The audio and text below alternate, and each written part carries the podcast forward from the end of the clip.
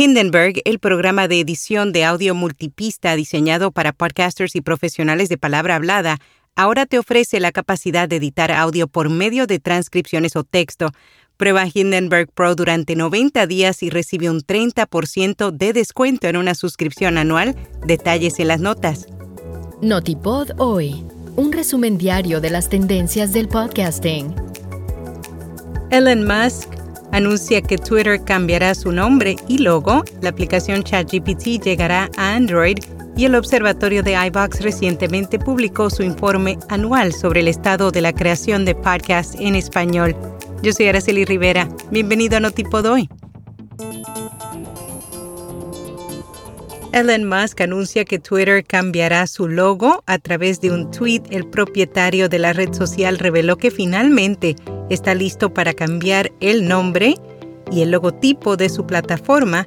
Específicamente señaló que X.com ahora redirigirá a Twitter y que el logotipo provisional de X reemplazará al pájaro azul que todos conocían.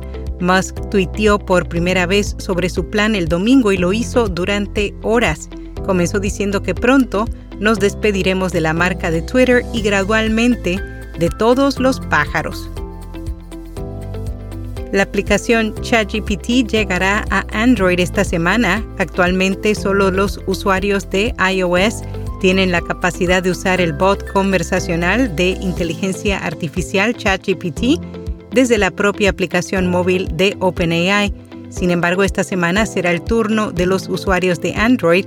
De forma gratuita, quienes lo deseen podrán descargar la aplicación a través de Google Play Store según la compañía, con ChatGPT los usuarios encontrarán respuestas instantáneas, consejos personalizados, inspiración creativa, aportación profesional y oportunidades de aprendizaje.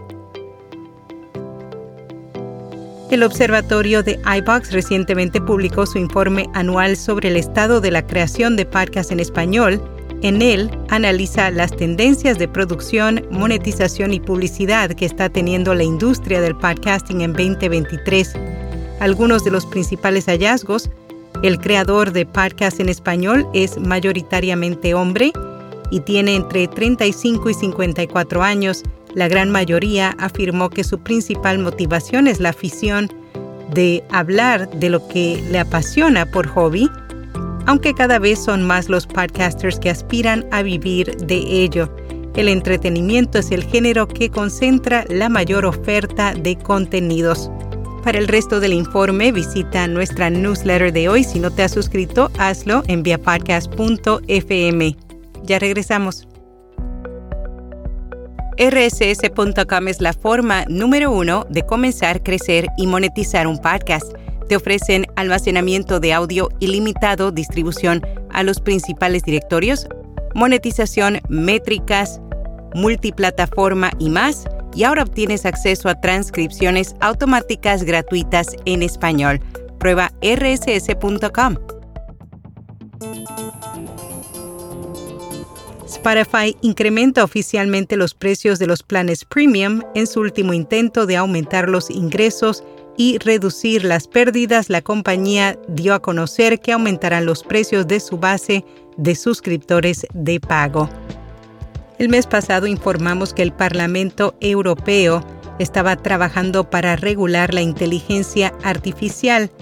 El organismo del gobierno había adoptado la ley europea de IA, un proyecto que busca regular la inteligencia artificial en la región. Ahora, según información publicada por 212, se están abriendo negociaciones con los estados miembros para llegar a un texto final.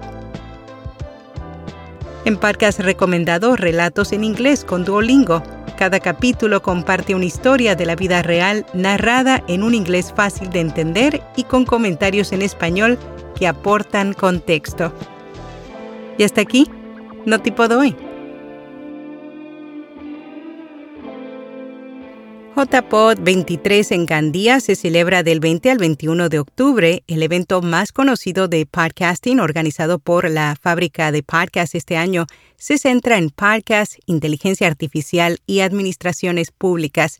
Recibe un descuento del 50% al comprar entradas en julio.